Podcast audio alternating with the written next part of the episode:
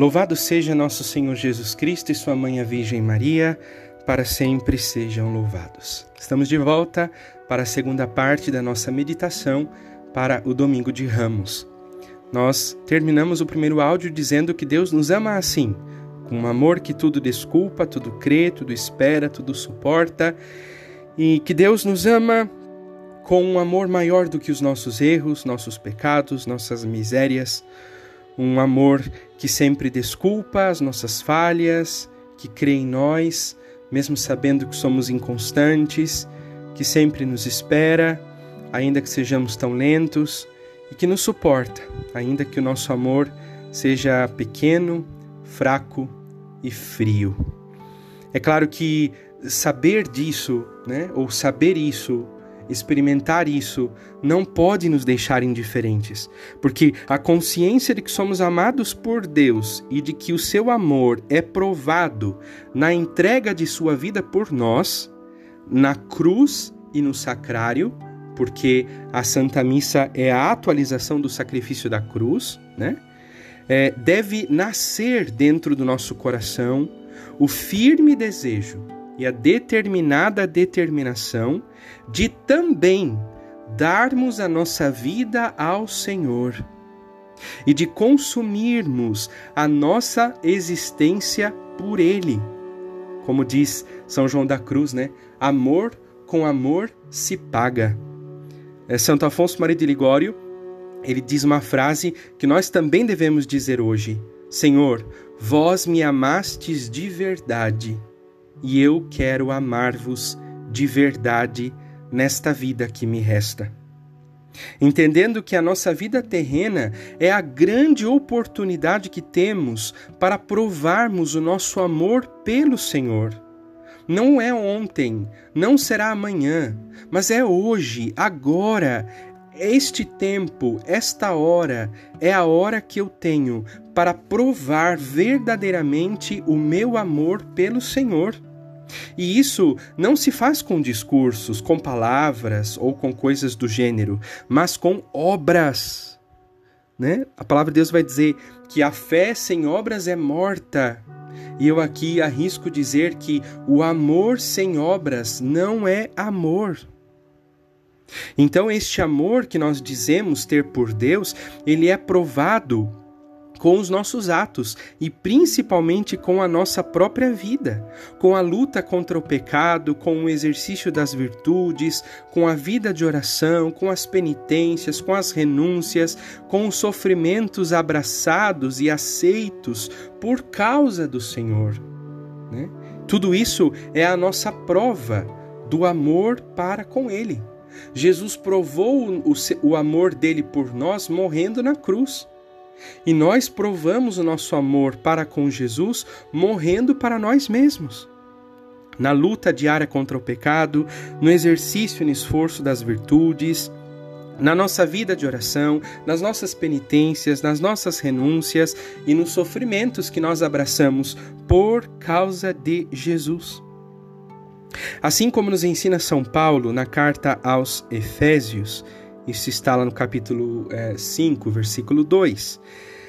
É, nós devemos progredir na caridade, ou seja, nós devemos progredir no amor. E como é que a gente progride no amor? Amando. A gente aprende a amar amando. Então, os pequenos atos concretos de amor, então, as pequenas renúncias, os pequenos sacrifícios, a fidelidade na vida de oração, nas penitências, a luta contra o pecado, isso tudo, né? Isso tudo vai nos fazendo progredir no exercício do amor. E assim como nosso Senhor nos amou, e por causa deste amor entregou-se como oferenda e sacrifício de agradável odor, nós também, eu também, você também, devemos progredir no amor e devemos nos entregar como oferenda e como sacrifício agradável a Deus, dando-nos por inteiro. E por causa de Deus e por amor a Deus, devemos, em primeiro ponto, devemos estar prontos para esvaziar-nos de nós mesmos. Como é que fazemos isso de forma concreta? Pelo jejum, pela abstinência, pelas penitências corporais, pela confissão frequente, pela renúncia da nossa vontade, dos nossos gostos, dos nossos caprichos, pela obediência amorosa aos mandamentos da lei de Deus, pela obediência à doutrina, pela obediência à Sagrada Escritura. Isso é, são formas concretas de esvaziar-nos de nós mesmos, como Jesus fez, né? E ouvimos isso na segunda leitura. Depois, por amor a Deus, devemos estar prontos para assumirmos a condição de escravos. O que é isso de forma concreta? Sendo servos uns dos outros, mantendo-nos sempre ocupados e disponíveis aos que precisarem de nós, fazendo tudo sem reclamar, sem murmurar, sem criticar, colocando-nos sempre a serviço. Não importa a função, não importa quem pede, mas estar sempre pronto para servir e servir sem esperar nada em troca. Servir sem esperar reconhecimento, sem esperar retribuição. Jesus diz isso, né? Eu estou no meio de vós como aquele que serve. Eu vim para servir. Isto é importante. Por amor a Deus, eu me coloco a serviço do outro. Ainda que este outro tenha me ferido, me magoado, me chateado, mas eu me coloco a serviço. Ainda que eu esteja cansado, com sono, com fome, eu me coloco a serviço. Por amor a Deus. Terceiro ponto. Por amor a Deus, devemos estar prontos para sermos, entre aspas, como os homens. Né? E o que seria este é, como os homens? Buscar uma vida simples, uma vida honesta, uma vida despojada, abrindo mão é, dos nossos luxos, das nossas honras, das pompas, das vaidades, do desejo satânico de aparecer, de ser visto, de ser aplaudido, que muitas vezes faz com que busquemos sermos melhores do que os outros, né? Muitas vezes somos assim, nós buscamos ser melhores do que os outros, esse espírito de competição, né? Que faz com que eu veja o outro como meu adversário, como meu concorrente e não como meu irmão. Quarto ponto que coloco aqui nesta meditação. Por amor a Deus, por amor a Deus e como forma concreta para provar o nosso amor a Deus, devemos estar prontos para buscar as humilhações. Aqui é preciso explicar uma coisa. Não consiste em pensar menos de nós, no sentido de nos desmerecermos, mas na atitude de pensarmos menos em nós. Às vezes nós somos muito preocupados conosco e vivemos a vida buscando nos satisfazer, né?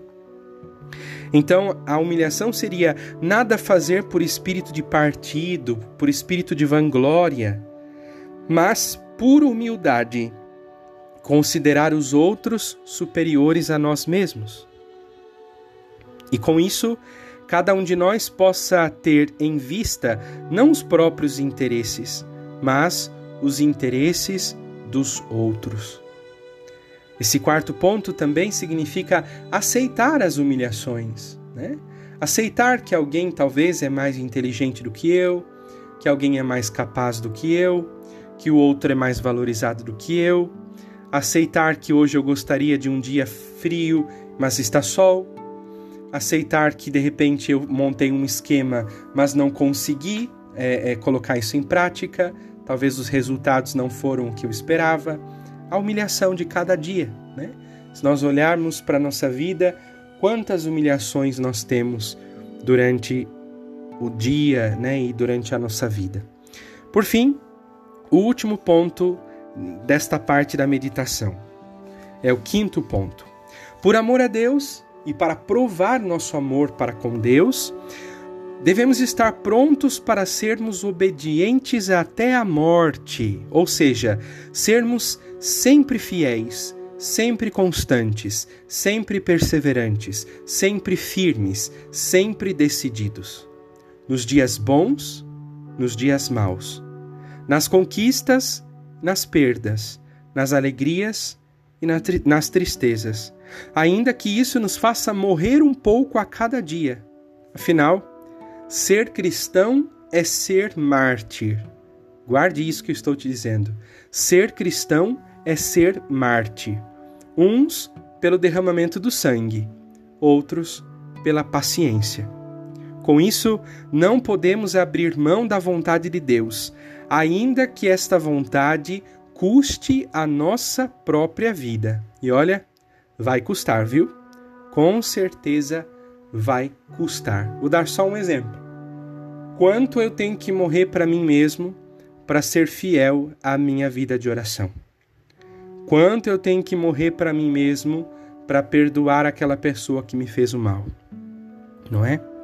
Sabemos pelos evangelhos que Jesus vai a Jerusalém juntamente com os doze e que pouco a pouco foi se unindo a eles uma grande multidão, cada vez maior. São Marcos refere que na saída de Jericó havia uma grande multidão que seguia Jesus. Isso está lá em Marcos capítulo 10, versículo 46.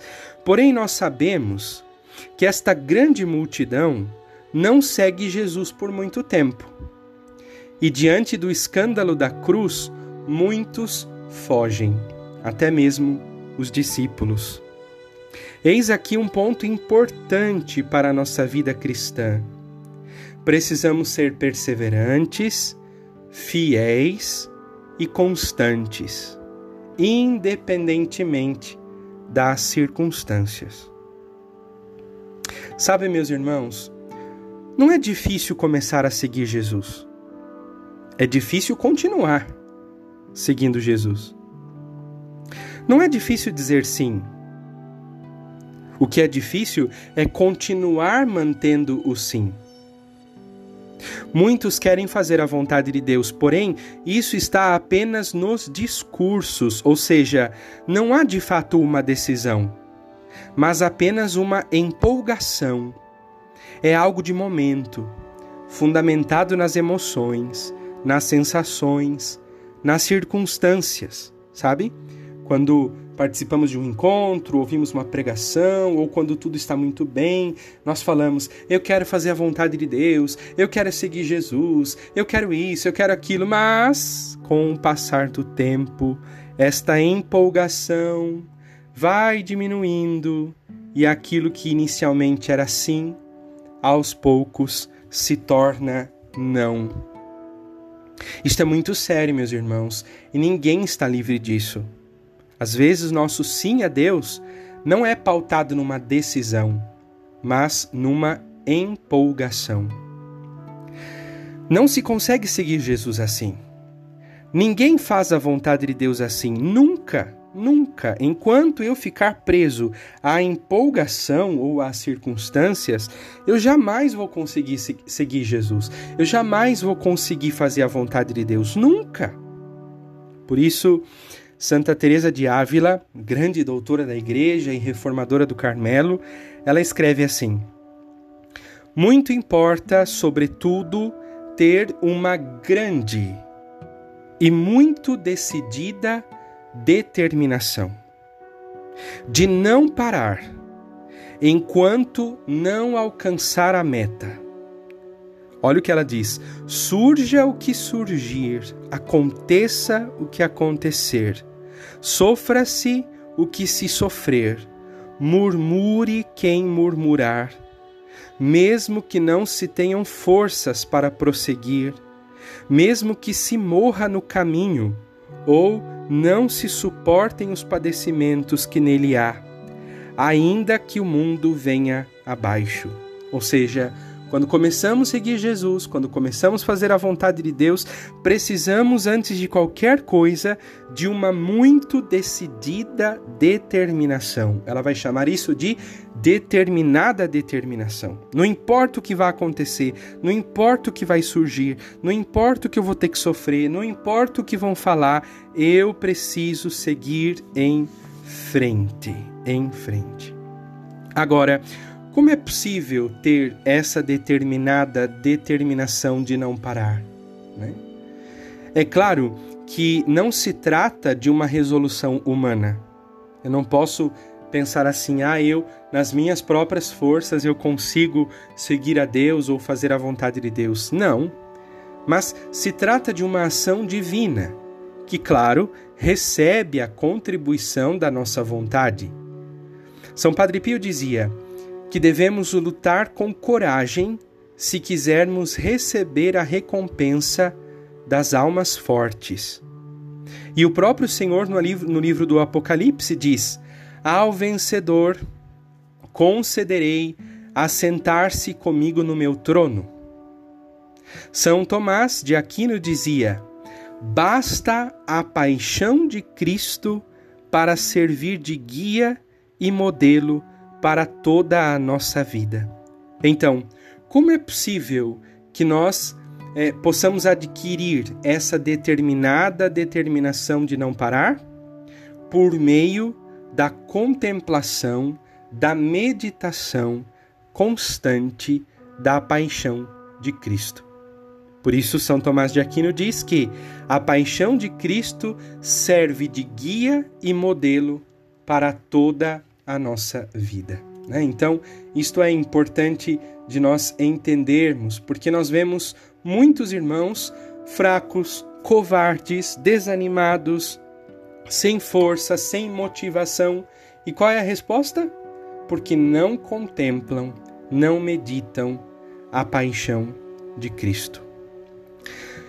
Conta-se que visitando um dia São Boaventura, né, que é um grande santo da igreja, Santo Tomás de Aquino, que é um outro grande santo da igreja, pergunta a São Boaventura é, de que livros ele tinha tirado né, a doutrina tão boa que ele expunha nas suas obras.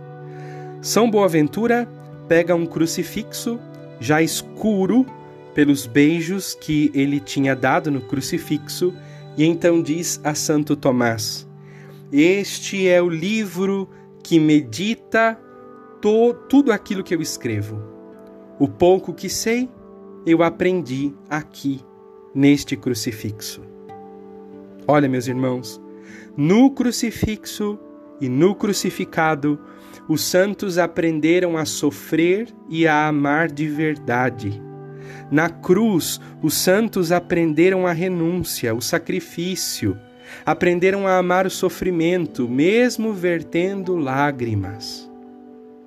É exatamente esse o segredo: a contemplação constante da paixão de nosso Senhor e principalmente a veneração da cruz de nosso Senhor. Aqui vale a pena lembrar e citar as palavras de Nossa Senhora, a Santa Faustina, em um momento de grande dificuldade. Nossa Senhora diz assim a Santa Faustina: "Se corajosa, não tenhas medo das dificuldades, mas fixa o teu olhar na paixão do meu filho, e dessa maneira vencerás. Isso está lá no Diário de Santa Faustina, no parágrafo 449. Como cristãos, devemos trazer sempre conosco o crucifixo, colocá-lo sobre a mesa de trabalho, beijá-lo antes de nos entregarmos ao descanso ou quando acordamos, e quando o nosso pobre corpo se rebelar contra a alma, devemos beijar o crucifixo. E na paixão do Senhor, encontrar forças para seguirmos em frente, mesmo quando a nossa humanidade já não quer mais seguir.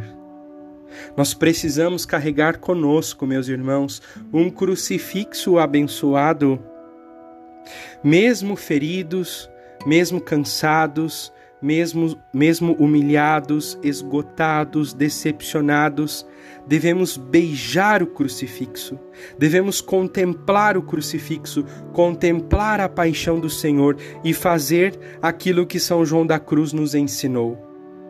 Quando tiveres algum aborrecimento e desgosto, lembra-te de Cristo crucificado e cala-te. Eu não sei qual é a sua dor, qual é a sua dificuldade, qual é a sua tristeza, qual é a sua humilhação. Não sei se você está cansado, esgotado, decepcionado, mas o que eu quero dizer a você agora é: olhe para a cruz, olhe para Jesus crucificado e lembre-se de Cristo crucificado e cala-te, porque por mais que os seus sofrimentos sejam grandes, não são maiores do que os sofrimentos que Jesus suportou por ti. Por mais que as tuas dores sejam grandes, não são maiores do que as dores que Jesus suportou por ti. E se ele não parou por amor a você e por amor a mim, eu e você, por amor a Jesus, também não devemos e não podemos parar. Afinal, como diz São João da Cruz, Sofrer por Deus é melhor do que fazer milagres. Enfim, chegamos ao final da nossa meditação. Eis o mistério da celebração de hoje.